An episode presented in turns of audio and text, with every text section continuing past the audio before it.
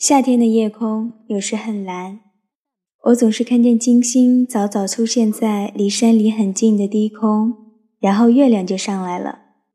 野风吹着高高的枫香树，叶片飒飒作响。老鹰独立树梢，沉静地俯视开阔的山谷。我独立露台，俯视深沉的老鹰。听众朋友们，晚安，欢迎走进本期《如水乐章》。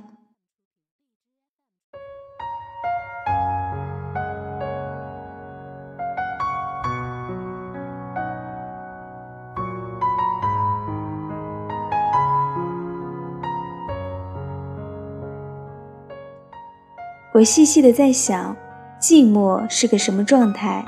寂寞该怎么分类？有一年的十二月三十一日晚上，朋友们在我的山居相聚，饮酒谈天。十一点半，大伙纷纷起立，要赶下山，因为新年旧年交替的那一刻，必须和家里的那个人相守。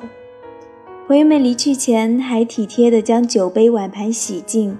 然后是一阵车马滚滚启动、伸向寒犬交吠的声音。五分钟后，一个诗人从半路上来电，电话上欲言又止，意思是说大伙午夜前客一哄而散，把我一个人留在山上，好像他说不下去。我感念他的友情温柔，也记得自己的答复：“亲爱的，难道你觉得两个人？”一定比一个人不寂寞吗？他一时无语。记作时常想到晚明张岱，他写《湖心亭》：天与雪，与山与水，上下一白。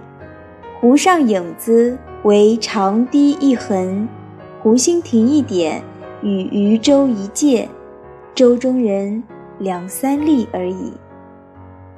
深夜独自到湖上看大雪，他显然不觉得寂寞。在他看来，寂寞可能是一种美学的必要。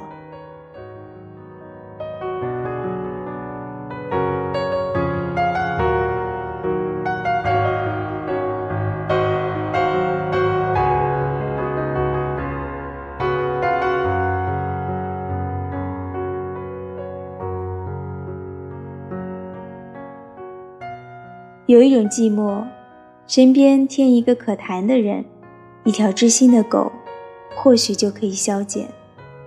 有一种寂寞，茫茫天地之间，渔舟一芥的无边无际无着落，人只能各自孤独面对，素颜修行。我是清月，欢迎收听《如水乐章》。